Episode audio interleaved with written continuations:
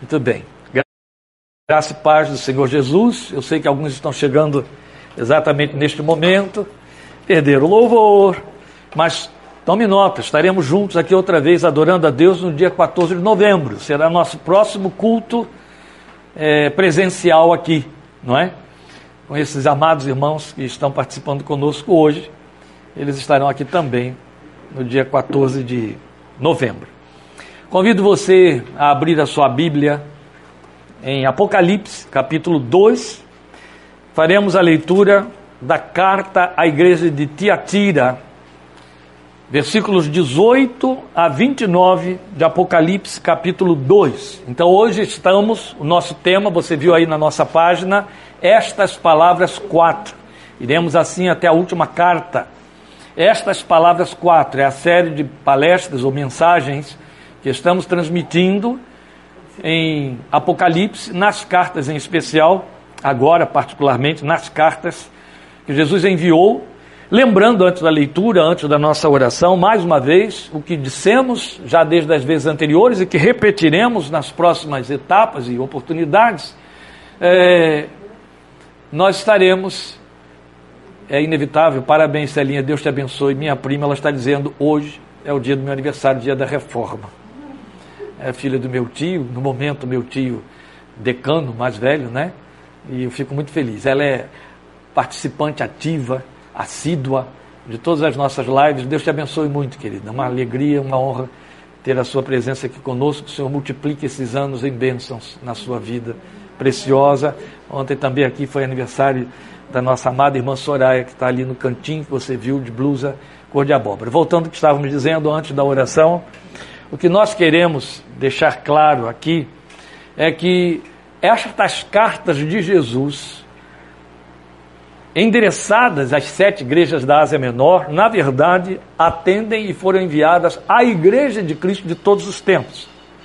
Então, o fato de que você houve uma meditação baseada no texto da carta escrita à igreja de Éfeso, e vai assim por diante até chegar à igreja de Laodiceia, a sétima, não significa que a mensagem foi exclusiva para a igreja de Éfeso, que a mensagem foi exclusiva para a igreja de Tiatira, Pérgamo, Sardes, Esmirna, Filadélfia.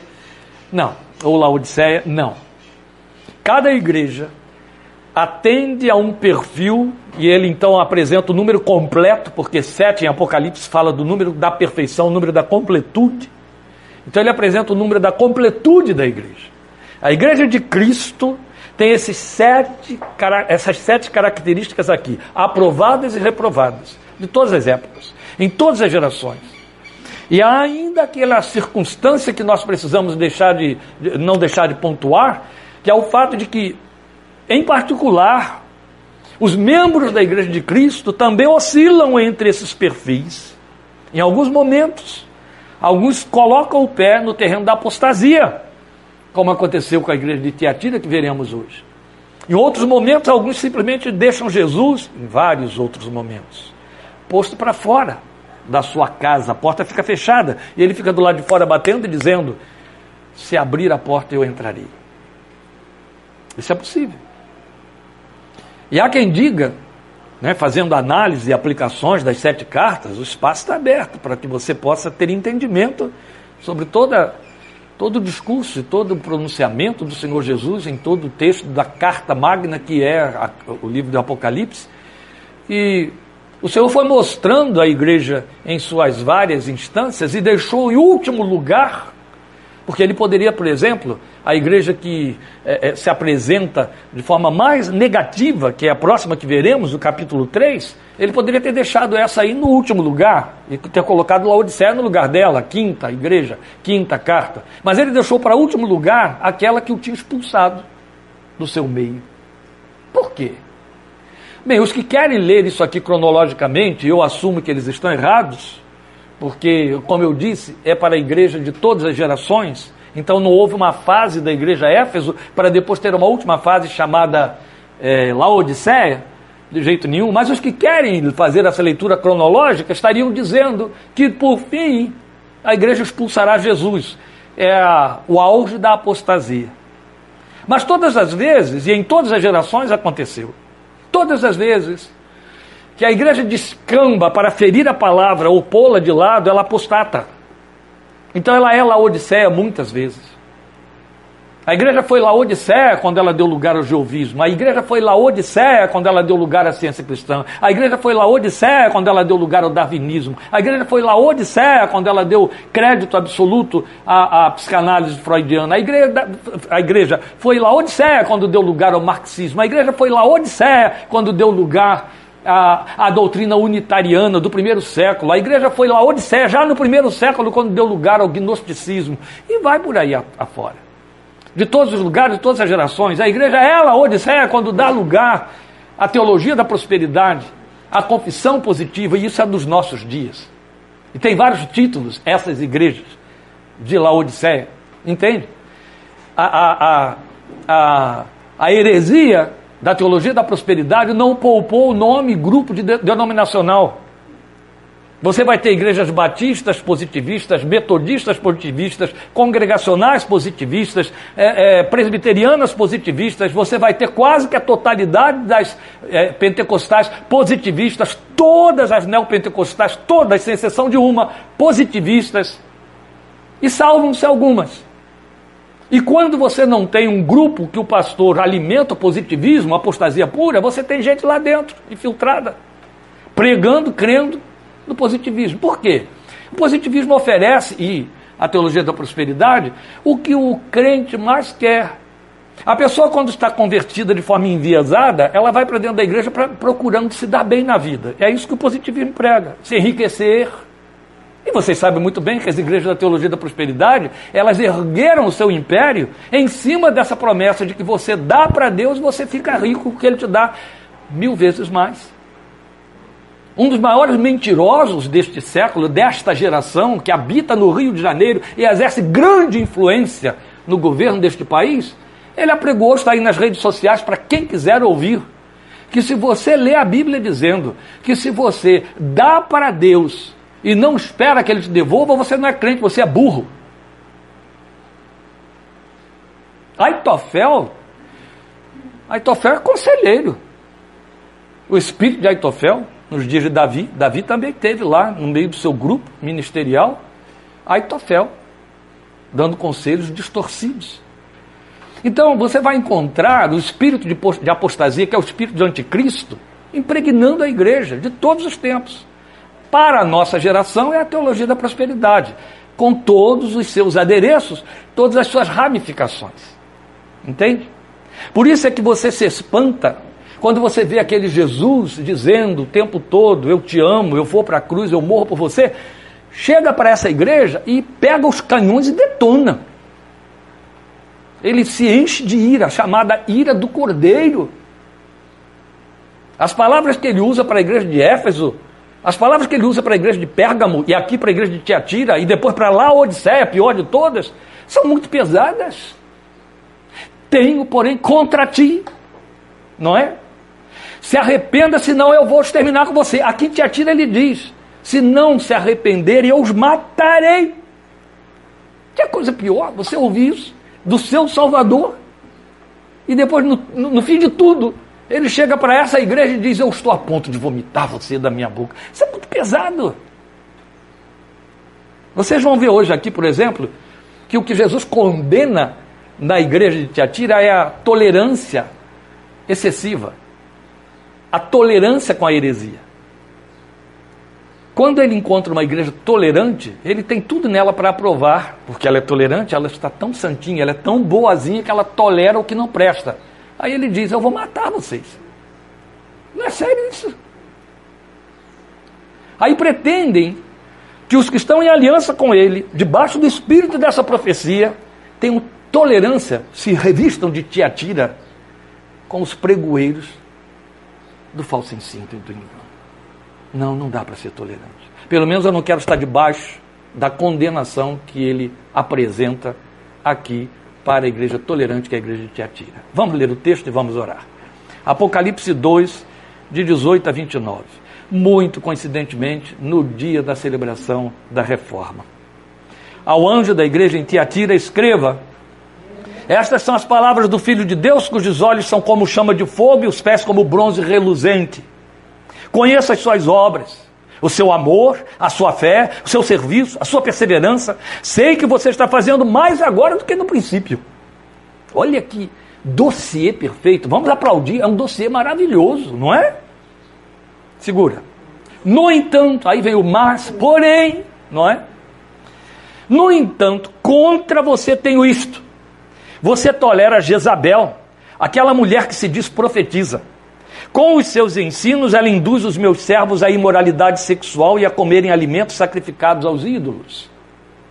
Dei-lhe tempo para que se arrependesse da sua imoralidade sexual, mas ela não quer se arrepender. Por isso, vou fazê-la adoecer e trarei grande sofrimento aos que cometem adultério com ela, a não ser que se arrependam das obras que ela pratica. Matarei os filhos dessa mulher. Então todas as igrejas saberão que eu sou aquele que sonda mentes e corações, e retribuirei a cada um de vocês de acordo com as suas obras. Aos demais que estão em Tiatira, a vocês que não seguem a doutrina dela e não aprenderam, como eles dizem, os profundos segredos de Satanás, digo: não porei outra carga sobre vocês. Tão somente apeguem-se com firmeza ao que vocês têm, até que eu venha. Aquele que vencer e fizer a minha vontade até o fim, darei autoridade sobre as nações. Ele as governará com cetro de ferro e as despedaçará como um vaso de barro. Eu lhe darei a mesma autoridade que recebi de meu Pai. Também lhe darei a estrela da manhã. Aquele que tem ouvidos, ouça o que o Espírito diz às igrejas. A ti glória, louvor e temor. A ti honra, celebração, reconhecimento e obediência. A ti, meu Deus, solene adoração e reverência. Por meio de teu Filho Jesus e pelo teu Espírito que habita em nós, Cristo que reina, rogamos, ilumina-nos e conduze-nos na aplicação desta palavra. Que a igreja que a está ouvindo agora e que a ouvirá posteriormente, pelo menos seja tocada com o temor de Deus à luz desta palavra. Não permitas que vamos além do que nos é dado dizer, porque pisamos solo sagrado quando abrimos a tua palavra, porque sabemos que ela modifica vidas, comportamentos, sabemos a profundidade do impacto que ela gera. Por isso, dá-nos temor, tremor, sabedoria e graça para falar e para ouvir, para ouvir e para falar. Em nome de teu Santo Filho Jesus, para a tua glória. Amém. Meus irmãos, eu sei que temos coisas muito lindas, ricas. Nos, nas, estas são as palavras e são as cartas. Tem mais coisas aí pelo caminho. Temos belezas é, altamente sensíveis, como por exemplo quando ele fala com a igreja de Filadélfia e com a igreja de Laodiceia. Por incrível que pareça, uma das mais belas mensagens é que é enviada à igreja de Laodiceia. Eu até brinco dizendo, né? As pessoas por aí botam Igreja de Filadélfia. Você já viu? Batista Filadélfia, Congregacional Filadélfia, Metodista Filadélfia, Betsaida, Betesda. Mas ninguém bota lá o título Igreja Evangélica Laodiceia. Ninguém quer. No entanto, uma das mais belas mensagens, em termos de conteúdo do texto, é para a Igreja Laodiceia. Claro que não deixa a desejar para a Igreja de Filadélfia. Mas a riqueza que nós temos aqui em Tiatira é de tal maneira que o tempo que eu possa me permitir falar, e já gastei 15, é altamente insuficiente.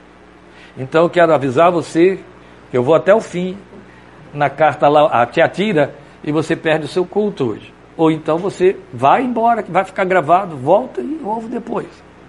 Mas eu vou cumprir o meu programa na ministração à carta da igreja de Tiatira.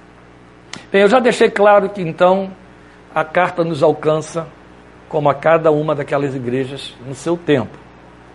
E aqui nós temos alguns detalhes, eu não posso entrar em muitos, que precisam ser elencados para que a, a, a mensagem seja compreendida e contextualizada. Lembrando, cada vez que você lê em Apocalipse títulos, símbolos, nomes e números, eles são símbolos.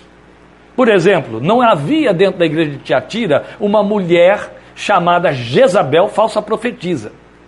A Jezabel foi a única pessoa que recebeu esse nome no mundo. E nunca mais ninguém recebeu, vocês sabiam disso?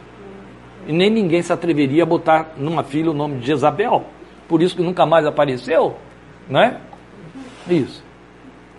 É, A única foi aquela lá, mulher de Acabe, feiticeira e administradora de falsos profetas que comiam da sua mão. E que, e, e que, por conta disso, fez com que ela tornasse a religião de Baal e Azerá estatal.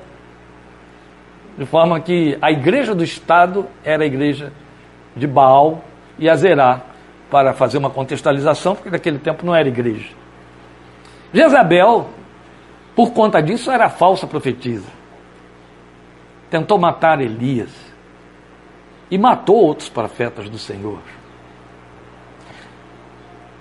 E não é à toa então que Jesus diz que dentro da igreja de Tiatira tem um movimento que ele chama de Jezabel. E aí vale para Jezabel o que vale para o anticristo. Um e outro são o quê? Movimento e não pessoas. Tá certo? Não haverá um homem que vai se assentar num lugar chamado trono de Deus e se fazer igual a Deus. Porque não haverá trono de Deus na terra. Ah, porque o templo de, vai ser reconstruído em Jerusalém, Jesus vai voltar para ali, então nós teremos que voltar à lei, voltar a sacrifício, etc. Está entendendo? São, são distorções tão grandes de interpretação da palavra de Deus que agridem até a inteligência, não é uma questão de interpretação, meramente.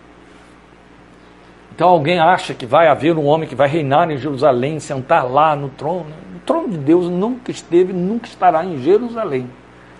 Toda a linguagem de Ezequiel é simbólica, e por aí afora os outros profetas, os profetas menores. Se Deus tem um trono no qual ele se assenta, esse trono está na igreja. Entende? Apocalipse 4 já mostra que o trono de Deus está onde? No céu. Mas como a igreja aqui é chamada de Nova Jerusalém, que desce do céu, o trono de Deus está no céu, na Nova Jerusalém, logo o trono de Deus está onde? Na igreja. Estarei no meio deles. Não foi o que ele disse? E reinando. É na igreja que o anticristo vai governar, gerindo o ensino apóstata. Isso explica porque Jesus, profetizando para os últimos dias, disse: Quando eu vier, acharei porventura fé na terra? Quem é o instrumento de propagação da fé? A igreja. Tá certo? E Jesus já está dizendo: quando eu vier, ela não estará aí propagando a fé. Eu vou achar fé na terra. Não, porque o que vai existir e poderá ter, ter até milhões e milhões de adeptos são pessoas seguindo um sistema doutrinário que é o sistema do anticristo. Então, quando ele fala que há um movimento consentido pela igreja, semelhante ao de Jezabel, que na verdade é, é, levava, levava os filhos de Deus para se manterem vivos, a, a cumprirem as determinações estatais, governamentais. Então aquele povo cultuava, adorava e servia conforme o conselho de Jezabel. O Senhor está dizendo que a igreja vivencia momentos semelhantes. E ele encara esse movimento lá dentro como sendo o movimento de Jezabel, a falsa profetisa, que leva os seus filhos a cometer imoralidades sexuais e comer carne sacrificada a ídolo. Toda essa linguagem é simbólica. Nada disso é literal. Então nós precisamos entender o que se passa aqui. Bem, quero primeiro situar a questão de Tiatira. Tiatira era a menor cidade dentre as sete que são citadas aqui. A pequenininha era a que fedia mais. E Tiatira nos lembra, ela, ela, ela nos traz à memória um grande personagem. Lídia, lembram? A primeira conversa de Paulo na Europa em Filipos, em cuja casa se formou uma igreja, e acredita-se que ela foi líder da igreja. Líder, Lídia, era de Tiatira, vendedora de púrpura. Então vocês veem que a igreja de Tiatira podia produzir coisas muito boas. Produzia, está aqui no versículo 24, chamados demais que estão em Tiatira, que não seguem a doutrina da Jezabel e que não aprenderam os profundos segredos de Satanás, como os que é, seguem a doutrina de Jezabel aprenderam. Hoje eu sou obrigado a denunciar um movimento que vai me custar muito ódio, mas muita paz entre mim, meu Deus. Porque hoje eu vou na contramão do que ele condena em Tiatira. Ele condena em Tiatira o fato dela ser tolerante. E a minha função hoje aqui é ser intolerante com o que ele não pode aprovar. Quando eu digo que é coincidente hoje isso aqui estar sendo considerado no dia da reforma, vocês vão entender por quê. Por quê? O que é que eu estou chamando? Vocês vão lembrar, na primeira carta, estas palavras. Estas palavras, um, compromisso com o meu amor, o primeiro. Estas palavras, dois, compromisso com a minha visão. Estas palavras, três, compromisso com a minha palavra. Nós vimos domingo passado, não foi no culto aqui. E hoje, compromisso com a minha vontade. É o que você tem aí no versículo 26. Aquele que vencer e fizer a minha vontade até o fim, é onde ele joga uma promessa. Então a questão aqui está na vontade. Entende? A vontade do Senhor. A igreja é um corpo que tem que estar comprometido com a vontade de Deus, a vontade do Senhor Jesus. Então ela tem compromisso com a palavra, mas também compromisso com a vontade. A palavra revela a vontade. E por que Deus precisa que eu tenha compromisso com a sua vontade? Porque quem conhece a sua vontade só tem uma opção. Ele só revela a vontade dele com uma esperança de resposta, uma proposta de resposta: obediência. Não é interessante o cântico que cantamos, bem apropriado? Não a minha vontade, mas a tua, obedecer por amor. Quando você abre a sua Bíblia em Romanos capítulo 1, você vai encontrar Paulo dizendo que você foi eleito, foi chamado, você faz parte dos chamados, chamado para a obediência da fé. Onde é que você conhece a fé para que possa obedecer? Na palavra de Deus. A fé vem pelo ouvir e ouvir a pregação de Cristo. Quando eu conheço a vontade de Deus, eu só tenho uma opção: abandonar a minha, abrir mão da minha e cumprir a dele. Cumprir e fazer porque o, o, o fazer, o cumprir redunda em fazer. Não é conhecer e tomar conhecimento.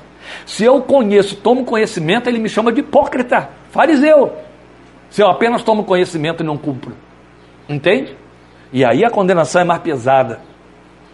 Então ele vai dizer para esta igreja que ela tem um compromisso com a vontade dele e ela peca nisso.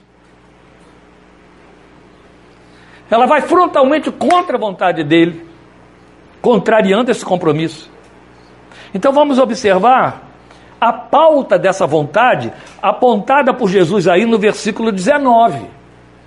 É justamente aquele dossiê que eu falei que ele aprova na igreja de Tiatira. É o que ele tem, quer e procura aprovar na igreja de todos os tempos, na minha vida e na sua.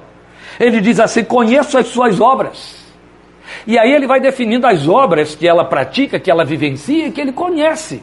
Não é um dossiê barato e pequeno. Aliás, é o conjunto de frutos que o Espírito espera que eu devolva como cristão. Então ele fala: seu amor, sua fé, seu serviço, sua perseverança e suas atividades muito numerosas. Era uma igreja que estava muito comprometida com atividades. Ela estava realizando muitas coisas. Ele pôs em último lugar, porque é claro, vocês estão aprendendo em Filipenses, não é?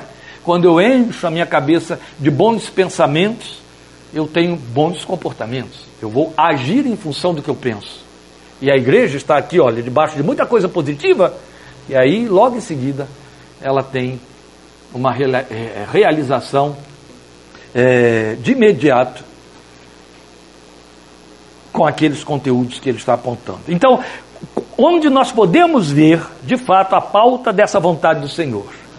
Primeiro, você vai perceber que ele vai mostrar para nós discernimento e pureza que ele oferece a ela quando se autoproclama.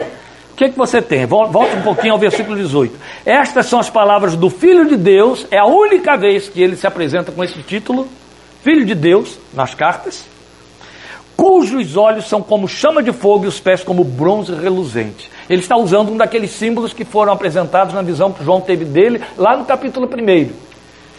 Pés como chama de fogo, e, é, olhos como chama de fogo e pés como bronze reluzente. Estas duas, esses dois símbolos vão falar disso: pureza, discernimento e pureza.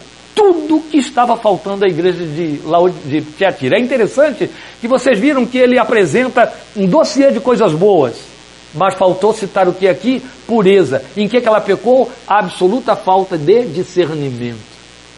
Se existe algo, elas me ouvem dizer repetitivamente, que o que mais caracteriza a igreja da minha geração e que eu aponto sempre com lamento é a ausência de discernimento. A igreja nunca esteve vazia de discernimento, tanto quanto nestes últimos anos. Vazia de discernimento. Vazia de discernimento. Ela aceita qualquer um, qualquer coisa que diga, qualquer novidade. Ela criou modismo teológico, modismo cultico, esvaziada de discernimento. Quando não há discernimento, não há sabedoria. E quando não há sabedoria, cumpre-se a profecia de Oséias. Meu povo está, está sendo destruído porque lhe faltou conhecimento, discernimento, sabedoria. Então Jesus está mostrando: olha só, presta atenção em mim. Eu tenho pureza, pés como bronze reluzente e discernimento, olhos como chama de fogo. Outro tanto, ele está trazendo esse símbolo à luz, porque em Tiatira havia o templo ao deus Apolo, que era chamado Deus Sol. Então ele está mostrando que ali está quem brilha mais do que o sol. Entende? Brilha tanto que os pés são reluzentes e os olhos são como chama de fogo, capazes de penetrar em todas as coisas. Também ele está dizendo à igreja: Eu posso ver tudo, igreja. Não adianta você me levantar uma cortina de atos culticos, cortina adoradora, amor, fé, de ser, é, é, perseverança, muitas obras. Eu estou vendo pelo lado de dentro. Eu não me deixo engabular por, por exterioridade e por fórmulas. Vejam, todos os falsos adoradores, meus irmãos, todos, em todas as religiões, todas as épocas, até no cristianismo, todos, todos, sem exceção, o que você puder pensar em religiosidade animista daqueles é, é, redutos africanos mais extremos, até as mais capciosas, que vão envolver aí budismo, e, e, é, é, o hinduísmo e uma grande parcela do cristianismo posto entre aspas com letras roxas. Eles negociam com os deuses a quem adoram. E as negociações são feitas na forma de oferendas. Eu apresento uma expressão externa para convencer o Deus a quem eu adoro da minha sinceridade, da minha vontade, do meu desejo ou da minha gratidão. Aí eu dou a ele oferendas. Eu faço despacho, eu dou cabeça de cera, perna, perna de, de cera, eu pago alguns serviços eclesiásticos para agradá-lo. Eu dou cultos em ações de graças, missas em ações de graças eu estereotipizo. E aí eu convenço o meu bobo Deus, o tolinho, que quer, quer ser paparicado. É tão satânico isso, que é a primeira, a segunda, a terceira, a do meio e a do fim, exigência de Satanás aos seus adoradores. Não existe um terreiro de Umbanda, não existe um terreiro de Candomblé, não existe um terreiro de Quimbanda, não existe nada que possa dizer, que tenha referência a cultos afros, ou de que tipo for, que não se caracterize por oferenda.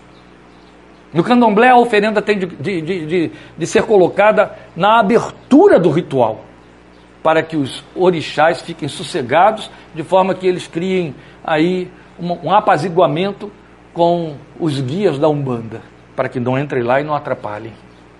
No terreiro da minha tia tinha que quebrar coco para poder quebrar as demandas que podiam atrapalhar a sessão que ia acontecer, a fim de que os homens da hora grande, é uma linguagem aqui, gente, tenebrosa, que só eu conheço, vocês não, glória a Deus, vocês estão poupados disso, os homens da hora grande pudessem chegar sem ser atrapalhados. E às vezes demorava, havia, tinha que haver coco, viu? tinha que quebrar coco. Não estou brincando não, estou falando sério. Tinha que quebrar coco, que era um tal de ai, socorro, e Vamos parar com isso, gente. Então encerra. Tem mais coco aí? Tem. Vem, seu fulano. Vem, seu Beltrano. Eu te libertei, vem. Até que eles resolviam vir. Tanto jogo de engano, de mentira. Às vezes o, o terreiro ficava lotado de casca de coco, coco quebrado. E aí eles faziam todo um simulacro. todo um, um, apanhado de coisas e de jogos. Havia uma música muito própria que nessa hora eles cantavam: Vovó não quer casca de coco no terreiro para não lembrar do tempo do cativeiro. E aí invocavam um demônio. Eu disse que eu vou apanhar, né? Porque eles vão odiar que eu esteja denunciando assim. Um demônio chamado Vovó Cambinda. Aí ela estava à vontade para poder vir e abençoar os filhos dela. E aparecesse uma filha de cabelo cortado apanhava. Levar tapa na cara, sem vergonha. Quem te mandou cortar o cabelo? Ainda bem que na Assembleia de Deus não dá um tapa, né, Marinei? Mas minha mãe quase apanhou uma vez. No centro da minha avó, ela apanhou, da minha tia. Na igreja, meu pastor ficou rodando por detrás dela assim. Eu falei, daqui a pouco ele dá um tapa nela, porque ela tinha cortado o cabelo. Percebem?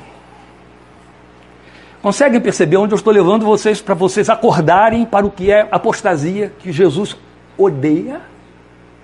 O simulacro que há, o sincronismo que há. Percebem? O sincretismo. Quem está gerando, gerindo isso tudo? Mas os adoradores, até cristãos, até entendem. Ou se eu não for ao culto hoje, eu vou desagradar a Deus. Então ele entende que se ele for ao culto, ele agradou a Deus. O que é isso? Oferenda. Não fomos chamados para isso.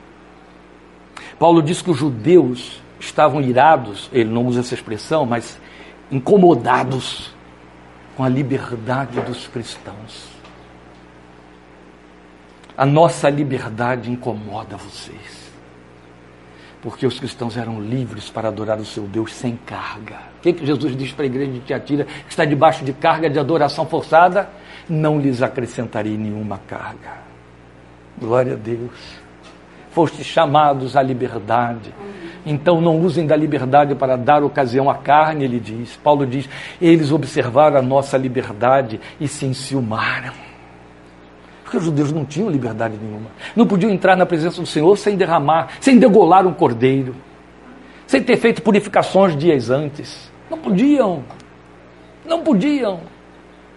Mulher nenhuma podia chegar lá se estivesse menstruada. Um homem aleijado não podia entrar no templo ou chegar no tabernáculo. Não podia dar a sua oferta pelo pecado. Tinha que mandar um representante fazer isso. Porque se ele entrasse aleijado naquele ambiente, ele era uma abominação. Essa carga durou séculos, séculos, séculos. Nós vimos igrejas entre nós, eu convivi com isso, praticando isso. Não, hoje você não toca.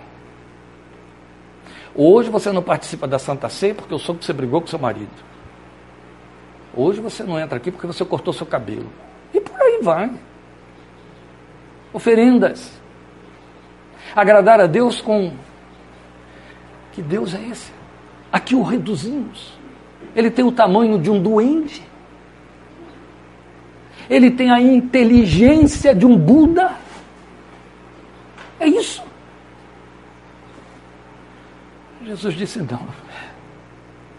Vocês estão dentro de uma cidade que adoram o Deus Sol, Apolo. Aqui está quem é a resplandecente estrela da manhã. A sua vontade inclui o que o versículo 19 mostra: frutos de amor, fé. Por que aqui fruto de fé? E olhe, Paulo tinha dito para nós em Romanos 14: tudo que não provém de fé é pecado. Então a igreja estava na linha, né? não é o que parece? Está na linha. Está na linha. Ele está dizendo: você não tem discernimento. Você está me apresentando o que eu quero. O que é que eu quero? Eu quero amor, fé, serviço. Sabe o que, é que serviço aqui significa? Diaconia. Existem duas palavras no texto do Novo Testamento para definir serviço. Uma é liturgia, que é serviço a favor do povo, que é o serviço em que você inclui o povo, em que o povo é, é, é, recebe o serviço e dá e devolve e, e, e, também contribui com o serviço, ou seja, o povo também faz o serviço. Liturgia hoje ficou reduzida a o povo cantar, as formas de culto. Uma liturgia era a forma de você envolver o povo numa atividade que favorecesse todo mundo. E diaconia. Daí vem diácono, que você conhece, que é serviço assistencial. aquele em que você manifesta misericórdia, põe em prática misericórdia. Entendeu? Ele está dizendo que era esta a função da igreja e ela estava cumprindo. Eu conheço a sua diaconia. Você está diaconizando igreja. Você está prestando assistência. Vocês percebem onde estamos indo? A igreja apresentar todo esse estereótipo de piedade, mas reprovada por dentro. Porque nada disso era fruto de sabedoria, era fruto de técnica espiritual. Habituou-se na técnica de. E ainda tinha perseverança. Eu lembro de Paulo escrevendo para os coríntios e dizendo a ele: aquilo que vocês começaram, continuem a fazer, porque é muito comum o crente começa e para, começa e para. A igreja ela insistia, ela continuava lá. Mas aí ele vai falar do que a vontade dele rejeita. Está nos versículos 20 a 23. Veja. É muito interessante isso aqui. O que é que a vontade dele rejeita? Volte aí ao texto. No entanto, contra você tenho isto. Você tolera Jezabel. Eu já fiz todo um preâmbulo aqui para falar da simbologia de Jezabel. Ela representando um movimento que afastava o Senhor, os filhos de Deus da presença dele. Aí ele faz um jogo de palavras. Não foi aqui que ele se anunciou dizendo assim diz o filho de Deus? Não é aqui que ele está dizendo que Jezabel tem filhos dentro daquela igreja? O que é que ele está dizendo? Quem segue a doutrina de Jezabel não age como se fossem meus filhos, nem filho de Deus. São filhos de Jezabel. Ele diz: Eu vou matar os filhos de Jezabel, a ela e aos filhos dela. Quer dizer, a todo o movimento eu vou matar. Eu não vou aprovar ninguém. Porque eu dei a eles tempo de se arrependerem, de se tornarem meus filhos e não filhos dela. Olha o jogo que você tem de palavras aqui, que é muito próprio. Ele trabalha com isso o tempo todo. Assim como ele usa os recursos da cidade que emblemam a igreja, onde ela está, para mostrar que há essa troca cultura, igreja, igreja, cultura, não mundo. Ele está aqui também trabalhando com esse jogo de palavras para levar a igreja a entender: opa, quer dizer que eu não sou filho de Deus, eu sou filho de Jezabel? É isso que ele está levando a igreja a entender. Mas qual foi o verbo que ele usou para mostrar o que a vontade dele reprova? Tolerância. Tenho, porém, contra você que toleras. Este é o problema. Voltem à primeira igreja, Éfeso capítulo 2, versículo 2. Conheço as suas obras, o seu trabalho árduo e a sua perseverança. Sei que você não pode tolerar homens maus. Olha o contraste. A primeira igreja perdeu lugar para o amor, não foi? Mas se tornou intolerante. A quarta, ela está cheia de amor e tolerante. Olha como ela dissimulou o pecado dela. É amor, mas eu amo. É amado do Senhor. Como é que eu vou me levantar contra? Como é que eu vou condenar? Entende? O nome disso é amor. A igreja de Éfeso foi aprovada por não tolerar os falsos apóstolos embora condenada por ter perdido o lugar de amor. A daqui se, se escondeu por detrás do amor que deixou de ser amor, porque quando o amor se torna permissivo, ele não é amor, ele é eros, ele é alguma coisa altamente maligna e carnal.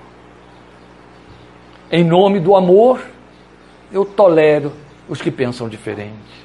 Em nome do amor, eu vou criar uma igreja ecumênica. Em nome do amor, eu vou aceitar que você fale isso que você quer falar. Em nome do amor, eu não vou condenar a maneira como você está vivendo. Afinal, não quero perder você, muito menos seu dízimo. Em nome do amor, eu tenho contra você que você tolera.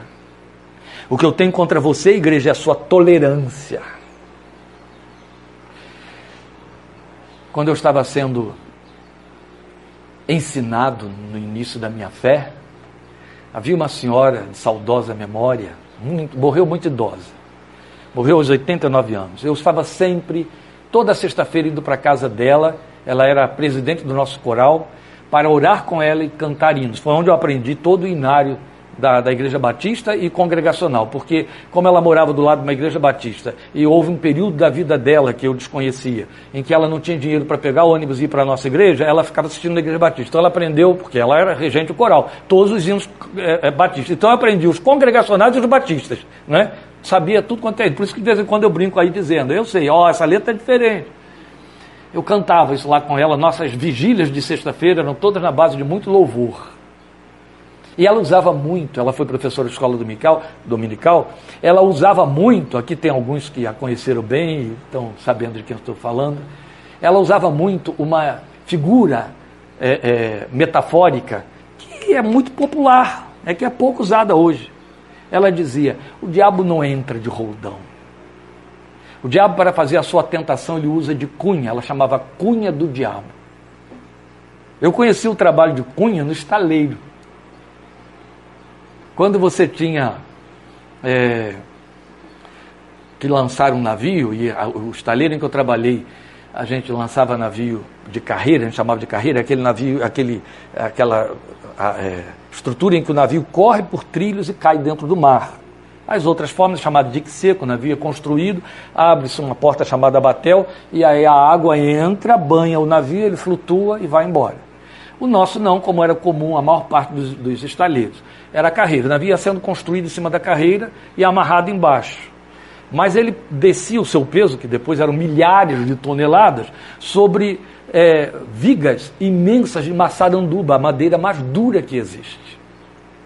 E quando tinha que se ajustar a maçaranduba, com aquelas toneladas lá em cima, para não acontecer do gatilho quebrar antes da hora e o navio, como chegou a acontecer algumas vezes, eu até assisti, descer antes da hora e até matando pessoas, então você tinha que ir reforçando a maçaranduba e às vezes, para reforçar, não tinha mais jeito, né? Nem usando macaco, não tem como levantar milhares de toneladas. Então, pegava-se cunhas de maçaranduba. O que, que era cunha? A cunha é um pedaço de, de pau é, chanfrado, de forma que ele, ele, ele, ele acaba é, em ponta bem estreita, larga e estreita, como se ele fosse um triângulo achatado e grosso aqui no fundo. Né? A cunha tem vários tamanhos. Então você pega uma cunha pequenininha, vai ali, pum, pum, pum, dá pancada, ela vai entrando. Quando ela consegue criar um pouco de espaço, você já pega uma um pouquinho maior e vai lá no lado, na, no lado daquela, pum, pum, a, a pequena solta. E aquela já fica travada ali, porque ela já conseguiu aumentar o espaço, criando mais pressão em cima do navio, na, na, na quilha do navio. Aí, agora, mas eu ainda preciso de mais espaço. Eu pego uma cunha maior, que agora eu já tenho espaço, porque a outra cunha já abriu brecha, e aí eu vou enfiando a outra cunha ali. A irmã Penina dizia isso. O diabo enfia suas cunhas, começando com aquelas pequeníssimas que você não percebe. No fim, o rombo já está desse tamanho, o mundo entrou com tudo que tem direito e você não se dá mais conta. Você já está falando a linguagem do diabo, você já está se comportando como ele, pensando como ele e ainda achando que é um filho de Deus. Foi o que aconteceu com a igreja de Laodice, de Tiatira. Tolerância. O Senhor diz: Olha, a minha vontade rejeita a tolerância a tolerância ao falso ensino, a tolerância ao engano e aos enganadores. Eu não tolero. Então, o contraste com Éfeso: pouco amor, mas intolerante com o erro. Essa aqui, muito amor, e por isso, tolerante onde não devia. A desculpa era o amor para tolerar. É evidente. Se eu me torno tolerante, a minha perseverança é fácil. Ninguém me incomoda, tá certo? Aí eu vou me estabelecendo. Como essas coisas são sorrateiras e invadem lares cristãos. Lares cristãos. Você vai tolerando a partir de pequenas coisas que percebe que seu filho traz de casa. A linguagem que muda de um filho ou de um cônjuge. E você dá de ombro, porque mas eu amo, né? Porque eu amo, por amor. Conheço alguém que costuma fazer esse tipo de colocação dizendo, não, é para que não saia da graça. O sujeito nunca entrou nela. Aí os pais se tornam tão tolerantes à vida cheia de aberrações para que não saia da graça. Nunca entrou. Por que, que vai sair? Tolerância faz isso. E a tolerância com o ensino e a falsa profetiza fez com que eles só pudessem comer do que ela vinha ensinar. Vamos lembrar, a falsa profetisa que é um movimento. E que o que esse movimento dizia é o que os alimentava. Pensavam a fé através daquela lente. Entende? O evangelho de acordo com aquela. E eles tinham então um ensino muito significativo. Ela dizia, no movimento, que eles sabiam, eles aprenderam a conhecer as coisas profundas de Satanás. Foi onde eu disse que eu vou ser odiado, porque eu vou denunciar. Quando eu me converti, aí está o irmão que me evangelizou e outros que estão aqui também, que se converteram comigo e andaram naquele caminho. Naquele tempo a gente não conhecia coisas profundas de Satanás. Porque a igreja só tinha tempo para pensar no cordeiro que está no trono, entende? Só. Todos vocês aqui, sem exceção de ninguém, sabem do que eu estou falando, porque todos vocês são vítimas de igrejas onde Satanás foi trazido para o palco. Ele dava a ordem do culto. Era ele, é ele quem dita os cânticos. Por que, que eu estou dizendo isso? Porque orações, cânticos, palavras de ordem superstições oralizadas, todas ocuparam o lugar para ofuscar a glória do Filho, a centralização do Cordeiro, para levar os crentes a terem medo, se preocuparem expulsarem demônio, amarrarem demônio e não dar lugar ao diabo, deixar o diabo lá fora. Igrejas começam cultos com esse ritual. Amarramos todos os espíritos das trevas que possam impedir esse culto. Saindo um dos meus livretos, uma vez, uma, eu fui visitar, fui, faz, fui ao hospital é, visitar alguém, acho que da minha casa que estava internada, e eu desconfio que era a Lília, e teve que passar por um processo lá, foi retirada de vesícula. E eu fui lá, é, depois, né, antes dela ter alta, e era a Santa Casa de Rio Claro, que por onde a gente entrava naquele tempo era um longo corredor, você deve ter atravessado aquele corredor não sei quantas vezes, Zeca. E eu fui pela parte de trás, para chegar lá na frente, tá entendendo? Em vez de entrar pela portaria, entrei pelos fundos. Então tem aquele corredor longo. E aí uma irmã que era enfermeira lá, auxiliar de enfermagem há muito tempo, membro de uma igreja célebre, antiquíssima, no centro da cidade, mais um pouco do nome e endereço também lá parar. Quando ela me viu, pastor, foi Deus que mandou você aqui. Eu fiquei pensando, não, foi minha mulher que está doente lá, precisando de visita. Eu preciso falar com você com urgência. Eu acho que eu estou muito confusa, pastor. Preciso que você me oriente ou ore por mim. O que está havendo? Olha, eu vou ser sincero. O senhor sabe, eu sou membro da igreja tal há 16 anos. Sim, eu mesmo já tinha pregado na igreja dela não sei quantas vezes. Ela sempre esteve lá. Eu a conheci pelo nome. Há 16 anos. Seus parentes estão lá. Ninguém sabe com quem eu estou falando. Né? Sou membro lá há 16 anos. Nunca vi acontecer o que anda acontecendo ultimamente. Eu estou desanimada de ir à igreja. Eu estou cansada. Porque eu me criei na igreja ouvindo falar de Jesus no trono, a gente entra, recebe palavra de ânimo, consolo, exortação. Agora eu entro na minha igreja, é oração para amarrar o diabo, e o diabo vai te pegar ali na esquina, e cuidado com o diabo, e não dê lugar ao diabo, e tira os retratos que estão na parede, tira as estatuetas que você tem em cima do móvel, e, e, e cuidado com os slogans, cuidado com os símbolos que tenha na roupa, e cânticos, todos eles falando de Satanás, que nós destruímos, que nós vencemos, que nós derrubamos. Eu me cansei. Houve domingo, pastor, eu sair da igreja e ter a impressão de que do lado de fora tinha um exército de demônios me esperando. Porque eles expulsaram tantos que eles ficaram do lado de fora me aguardando. Então eu estou desanimada. Eu sinto falta da adoração ao Cordeiro de Deus. Jesus é o meu nome menos citado agora no púlpito da minha igreja nos cânticos que celebram. Aí, pastorzinho, né, tolerante, eu cheguei para ele e falei: a irmã já conversou com o seu pastor, por isso que eu estou conversando com o senhor agora aqui. E acho que Deus lhe mandou para conversar, porque eu fui falar com ele, ele pôs a mão sobre minha cabeça e expulsou o espírito de engano que estava sobre mim, falando pela minha boca, quando eu fui reclamar com ele. Então agora não tem mais volta para mim, pastor. Minha vontade é ficar dentro de casa. Eu, em nome de Jesus, fique e não saia de lá. Se você vai para dentro de uma igreja onde o cordeiro não é adorado e Satanás está no trono, filha, fique dentro de casa e adore o Senhor lá. Foi isso que eu disse também para uma família muito amada que temos aqui na nossa rua. há muitos anos. Eles disseram: Pastor, estamos com muita dificuldade de nos identificarmos com algum lugar aqui.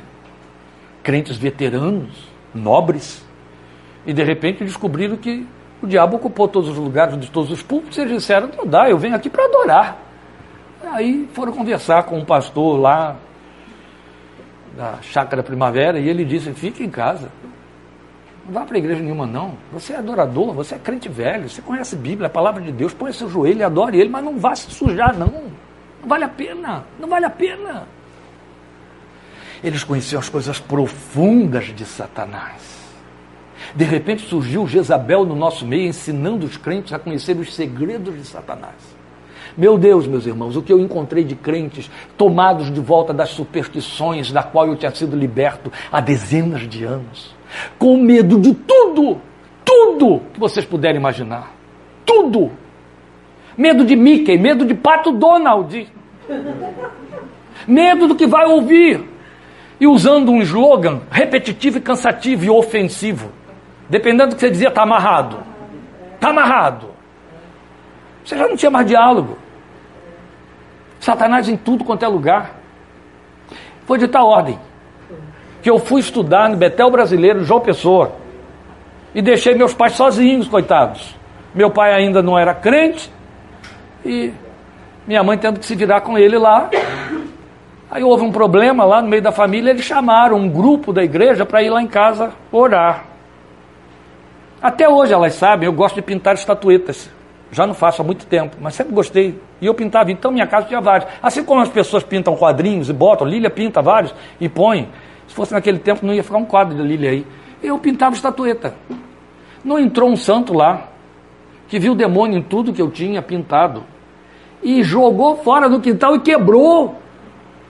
E quando eu voltei, todos os meus discos de Elvis Presley tinham sido queimados.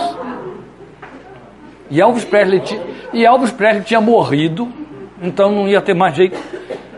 Todos os meus livros que não eram evangélicos tinham sido queimados. Ah, aí fedeu. Mexa em Elvis Presley, mexa nas minhas estatuetas, mas não vai queimar livro meu, não. Porque tinha demônios na minha casa, tinha pactos com Satanás. Conhecem as coisas profundas de Satanás. Jesus faz um deboche com essa gente, que pensa que o está agradando e adorando. Então ele vai mostrar o que a sua vontade aprova o que ela rejeita, eu acabei de dizer. Aí nos versículos 24 e 25, ele mostra o que ela aprova. E eu tenho que fazer isso mesmo, faltam cinco minutos para acabar meu tempo. Então ele vai dizer aos demais que estão em Tiatira, a vocês que não seguem a doutrina dela e não aprenderam. O que, é que ele aprova? Que você não aprenda as coisas profundas de Satanás. Eu costumo dizer assim para os crentes: não se preocupe com o diabo, não. Ele está preocupado com você. Ele tem medo da autoridade espiritual que Jesus lhe deu. E essa é a razão porque ele se preocupa com você. Eu lembro que eu dirigia a classe de escola dominical como estagiário numa igreja, num bairro lá de João Pessoa, e eu era. Me botaram lá à frente da escola dominical e tinha uma classe. Então, acabei de dirigir, de fazer a abertura da escola dominical e é, o pastor veio assumir para poder pudesse fazer o fechamento e as classes se dividirem.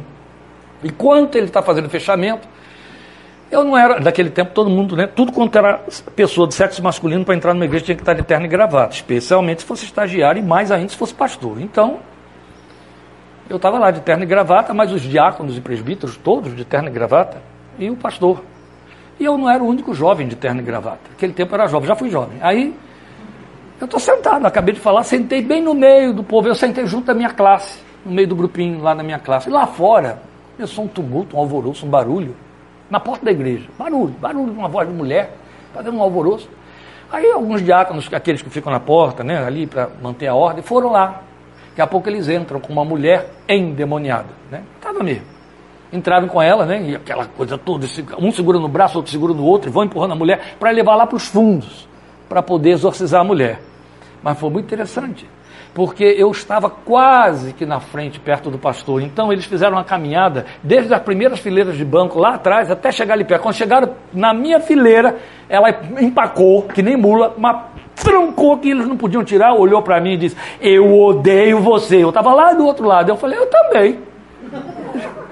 Aí eles gritaram: Cala a boca, diabo! E foram empurrando a mulher lá para dentro para orar por ela. Mas foi muito interessante.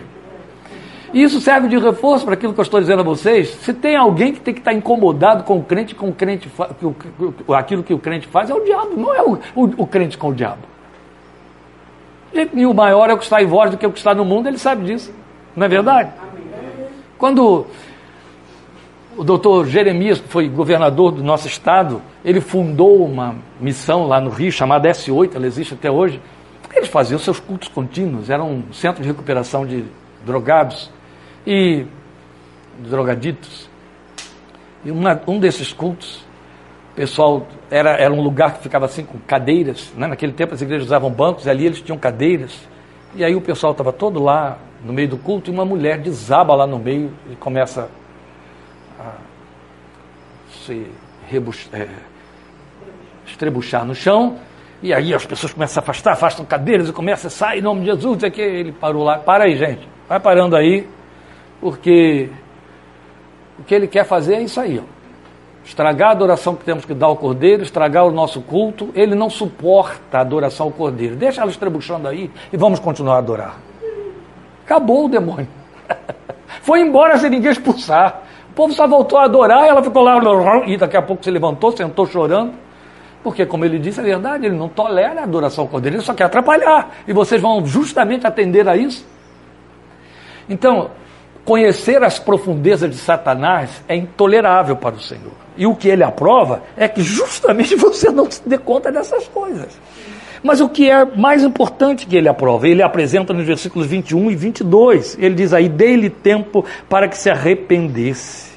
Por isso vou fazê-la adoecer, trarei grande sofrimento aos que cometem adultério com ela, a não ser que se arrependam. O verbo arrepender e arrependimento aparecem pela terceira vez já em quatro cartas. Entende? Éfeso, Pérgamo e Tiatira. As, essas três dentre quatro foram exortadas a se arrepender. Ele está falando para a igreja, gente. Ele está falando com crentes. Não é estranho? O verbo sendo usado em três, olha, que proporção é essa? três quartos da população evangélica da época, então é a nossa proporção, a proporcionalidade continua, precisam se arrepender. Ele diz para a igreja de Éfeso: arrependa-te. Ele diz para a igreja de Pérgamo: você tem que se arrepender disso. Ele diz agora para a igreja de Tiatira: dei tempo para que se arrependam. Se você não se arrepender, ele disse para a igreja de Éfeso. Eu lembro de Sam Tippett, escrevendo lá no seu livro, é hora dos arrependidos se arrependerem. A gente pensa em arrependimento para quem está lá fora, não é? Mas quando os que estão do lado de dentro vivem como se estivessem lá fora, ele chega para esses e diz: arrependam-se. Há lugar de arrependimento na igreja, tem que haver lugar de arrependimento na igreja. Mas ele vai mostrar mais. Ele vai mostrar no versículo 26 a necessidade, que é o que ele aprova, de fidelidade à sua palavra aquele que vencer e fizer a minha vontade até o fim, fidelidade à sua vontade. Ainda que custoso. Ele fala de um grupo que foi na contramão de todos esses ensinos. E que eram alguns, viu? Você viu aí. Versículo 24. Aos demais que estão em Tiatira, que não atenderam, que não seguiram a doutrina dela, que não aprenderam as profundezas de Satanás, que não praticam essa superstição, dando a Lúcifer o lugar que ele quer, que é o trono de Deus. Eu não vou acrescentar carga alguma sobre vocês, vocês estão livres e livres continuarão a ser, é o que ele está dizendo. O que ele aprova é fidelidade à sua vontade, para isso nós fomos chamados.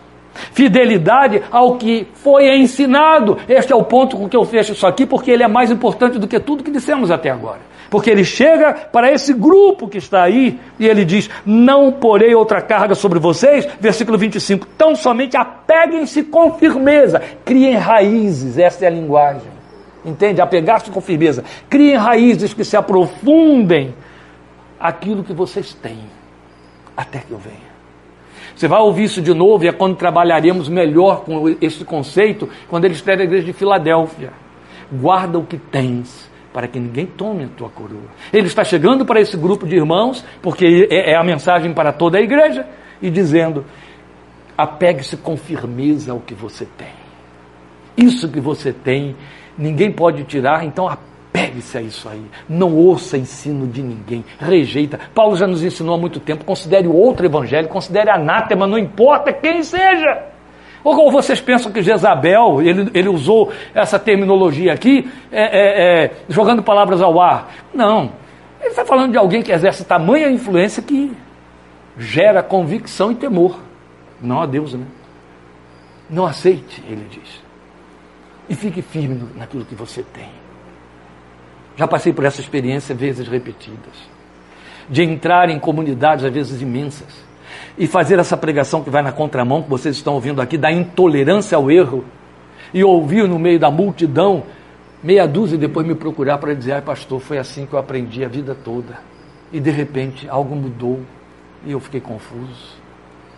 Eu disse que é chamar essas pessoas de volta ao ABC do Evangelho, ao ABC da fé, a, aos rudimentos, porque eles foram esquecidos por conta de um ensino maior.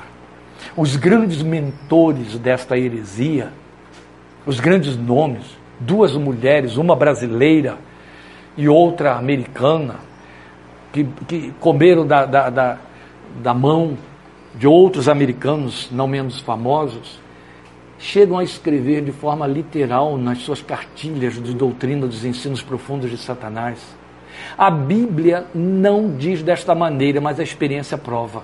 Eles não têm medo de dizer isso da forma mais afrontosa possível, gente.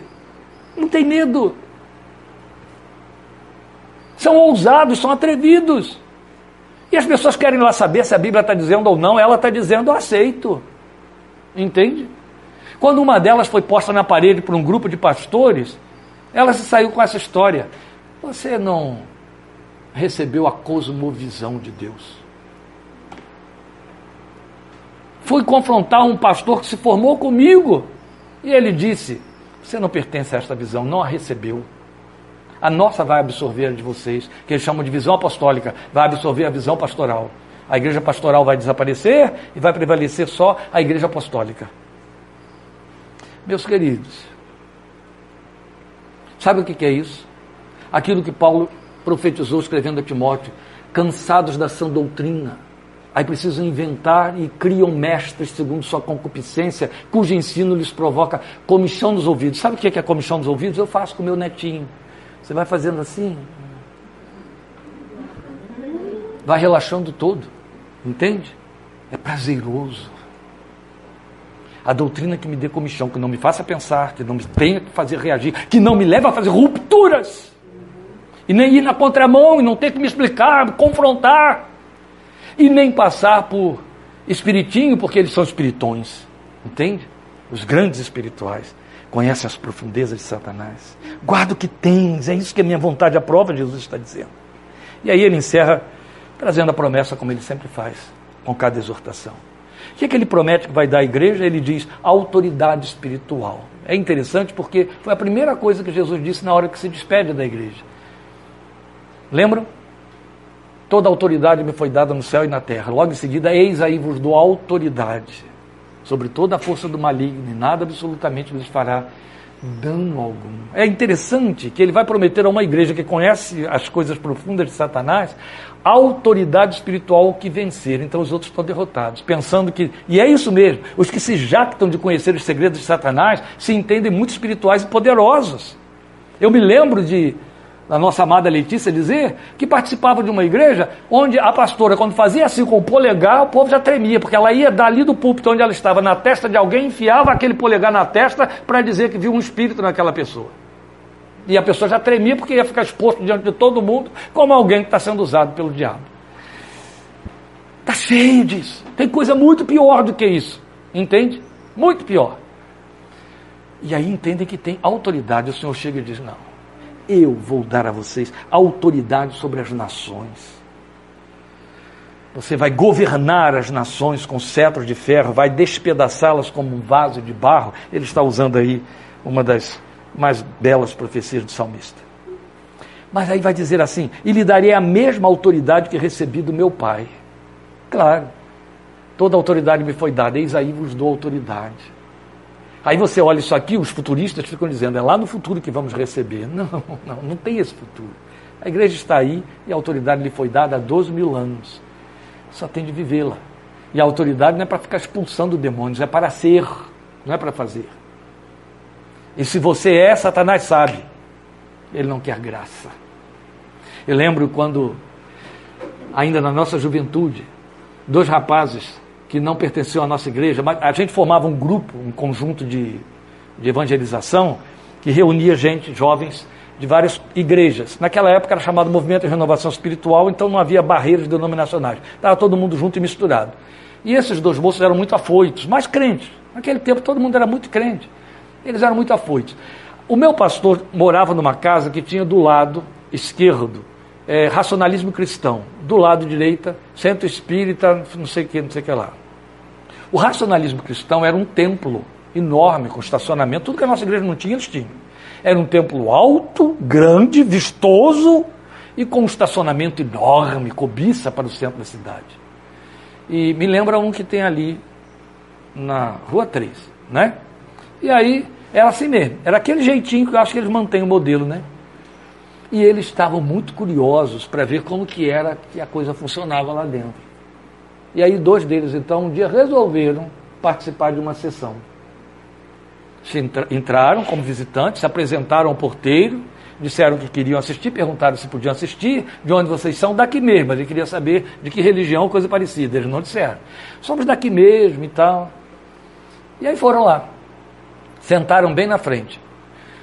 Tinha um palco, distante deles aí coisa de um metro e pouco, de, de, distante da primeira fileira de cadeiras, e lá em cima, como no centro da minha tia, chamada mesa branca, aquela mesa de fora a fora, né, sempre com a toalha branca em cima e todos vestidos de branco, sentados ao longo da tábua quadrada, e aí retangular. E tem o chefe da mesa. E aí ele vai começar a sessão. Então eles começam com as invocações. E vão fazendo as invocações. E não acontece nada. Vão fazendo as invocações, não acontece nada. Daqui a pouco o chefe da mesa se levanta e diz assim: seu fulano, eles são chamados sempre de seu e dona, sabe? Seu fulano disse que os nossos trabalhos hoje estão sendo impedidos por esses dois moços que estão aí. De onde vocês são? Aí eles ficaram de pé. Vocês pertencem a alguma religião? Somos evangélicos, disse eu. Pronto, gente, está explicado. Vocês podem fazer o favor de se retirar para que a gente possa dar seguimento ao trabalho aqui?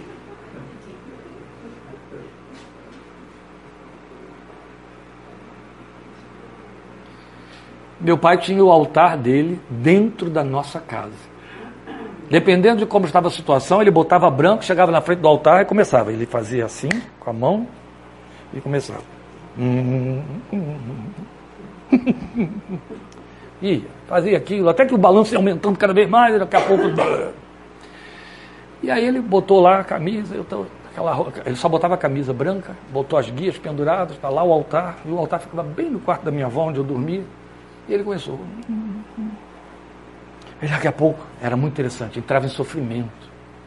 Quando o espírito invocado não conseguia vir, eles começavam a sofrer. Aí balançava mais, aí. Era uma coisa horrível. E eu estou assistindo, está lá sentado na minha cama, vendo a cena do padecimento dele ali em frente ao, ao altar. Daqui a pouco eu escuto uma voz. Era a voz da minha tia Nélia, que está sempre aqui participando conosco, entrando pelo portão da frente, a casa ficava muito nos fundos, entrando para visitar minha mãe pelo portão da frente, passando pela esquerda. Quando ela chegou na altura da janela, ele. Ah, logo vi. Ela era crente, ela era membro da igreja congregacional de Sete Pontes. Os crentes da igreja congregacional de Sete Pontes fiquem felizes porque os crentes de lá funcionam, tá vendo? Minha tia foi membro de lá, o diabo não conseguiu descer no meu pai por causa disso, não. É assim mesmo. Você lembra da história que está escrita aí no livro? De que eu chego fora de hora, eu já sou crente e o demônio que está nele, quando eu abro a porta, ele vai embora na hora, e meu pai toma um susto, sem saber o que, que tinha acontecido. Estava lá na frente da dona da casa, que era sogra da minha irmã e minha mãe, ele vestido, aparamentado e já incorporado, mas eu só botei a mão na porta e abri, e foi tudo embora, acabou tudo na hora. E ele tomou um tremendo susto. a autoridade, ela está em você. Entende? A autoridade sobre as coisas espirituais. Não tem que aprender segredinho de coisa nenhuma. Nenhuma. É a história que está lá no livro, da mulher lá de Pirassununga, não vou repetir, não, está tudo escrito lá. E a última promessa que ele diz é: E lhe darei também a resplandecente estrela da manhã. O que, que, ele está dizendo? Eu vou capacitar você para a esperança. A estrela da manhã resplandecente é ele. Lembra que eu disse que ele está fazendo um contraponto com o Apolo? E começa dizendo: Tem os olhos como chamas de fogo, a verdadeira luz sou eu, não é ele? Por quê? Porque ele está dizendo: Apolo é um ídolo maligno e o maligno, e eles querem conhecer as coisas profundas de Satanás. Qual foi o nome primitivo de Satanás? Lúcifer. O que, é que significa Lúcifer? Estrela da manhã. Estrela da manhã. Que Jesus está dizendo é: eles estão procurando a estrela da manhã. Eu vou mostrar, eu vou dar a vocês que são fiéis a resplandecente estrela da manhã que sou eu, que lhes garante absoluta esperança futuro, garantia de que haverá o dia de amanhã, o dia seguinte. Meus irmãos, não há lugar para tolerância na fé cristã. Os tolerantes morrerão.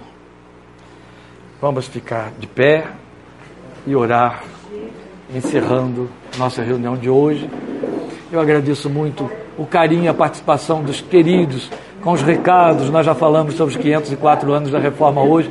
Nem tudo dá para eu ler e ver daqui, então por isso que eu não retorno mas a verdade é que já na abertura do culto, Fernando, nós comunicamos, falamos, celebramos, cantamos aqui o Castelo Forte em ritmo de baião, ficou muito bonito, vamos repetir aqui para terminar, né? eu pedi que repetisse, nós vamos repetir, e aí vou botar aí para você ouvir, vou orar encerrando, e você vai ouvir, quem não ouviu antes, Castelo Forte em ritmo de baião. Eu disse, Fernando, que Lutero deve ter ficado dando voltas lá no sepulcro dele, em Asleben, mas a gente vai cantar assim mesmo, viu? Vamos orar, meus queridos, e encerrar nossa reunião por hoje. Depois do cântico, eu desligo aqui, que eu tenho só uma palavrinha rápida para falar sobre o dia 19 e a gente encerra. Deus abençoe os nossos amados que participaram conosco, que estavam aqui até agora fielmente. Estaremos juntos quarta-feira, 20 e 30, com nossa última parte do estudo de Filipenses, em nome do Senhor Jesus. Pai, te louvamos com gratidão em nossos corações. Obrigado porque tu és o foco do nosso interesse não as coisas que te dizem respeito, mas tu, a tua pessoa, o Cordeiro entronizado, o único que tem lugar no centro da nossa confissão, da nossa fé, o desejado das nações, o amado da nossa alma. Tu és a nossa única atração, Tu és a nossa única motivação e mais do que suficiente. A resplandecente estrela da manhã que queremos ver brilhando sobre a, o chão da nossa fé, dia após dia, porque Tu és digno de adoração e louvor. Senhor Jesus, nós só te queremos a Ti no trono, nós só queremos adorar a Ti, não temos preocupação e envolvimento algum com nenhuma ameaça das trevas. Elas não nos representam e não representam nada para nós. Tu disseste de forma muito clara que a, a, as portas do inferno não prevalecerão contra a tua igreja. Tua palavra diz de forma muito clara que a luz resplandeceu nas trevas Glória ao teu santo nome, porque tu, filho de Deus, resplandecente estrela da manhã, sol da justiça, afugentas todas as trevas de nossos pecados, de operação maligna. Glória ao teu nome, porque os teus adoradores são chamados para te adorarem em espírito e em verdade, leves e livres, sem carga nenhuma, sem referendos de, de oferendas de sacrifícios, de troca de favores, de valores, até mesmo monetários. Não, não, não. Tu não nos dizes, me dê para que eu te dê mais. Tu não nos dizes, eu espero que tu me entregues algo. Senhor, glória ao teu nome. Tu não és o Cristo de oferendas e nem de despachos. Tu não és o Cristo de troca, de mérito. Não, não. A tua graça nos recebe. A tua graça aceita a adoração que o teu Espírito que habita em nós levanta diante de ti ao trono do Deus eterno. Glória ao teu santo nome, porque nos fizeste livres, mas te pedimos, no meio desta geração de confessores tão tolerantes com o engano, com o falso ensino, com as manipulações que engendram superstições e cargas e cargas sobre os adoradores e filhos de Deus, que produzem seus próprios filhos na fé. Pedimos que tenhas misericórdia dessa igreja vazia de discernimento, que o teu Espírito visite o coração dos crentes com discernimento espiritual, consciência de pureza de caminhada no meio destes sofismas, destes enganos que, que invadem a igreja, que se infiltram e que confundem até os púlpitos. Por misericórdia, dá-nos um coração elevado diante de ti, uma alma que se eleve para te adorar, sem olhar para baixo, sem olhar ao redor, sem temer o mundo e o mal, por causa de teu santo nome. Tu és digno, Filho de Deus, tu és digno, Cordeiro de Deus. Te adoramos porque queremos conhecer a tua vontade, porque fomos chamados para obedecê-la, porque queremos cumpri-la, porque queremos estar no centro desta tua vontade, como Paulo exortou os crentes de Colossos, orando para que eles estivessem no centro da vontade de Deus. É o que desejamos, é para onde rogamos que uses a tua palavra no alimento da nossa fé, no mover do teu espírito dentro de nós, porque queremos estar no lugar que é perfeito para a nossa caminhada neste mundo, o centro da vontade de nosso Deus, a despeito das circunstâncias que cercam, dos riscos, dos entraves de quem está remando contra a maré da maioria. Ó Senhor, por amor de teu nome, guarda o nosso coração com temor, zelo e simplicidade, por tua graça e misericórdia, por Cristo Jesus, Senhor, e para o louvor de tua glória. Amém. Amém. Amém. Deus te abençoe. Estaremos juntos quarta-feira e no próximo domingo, em nome do Senhor Jesus.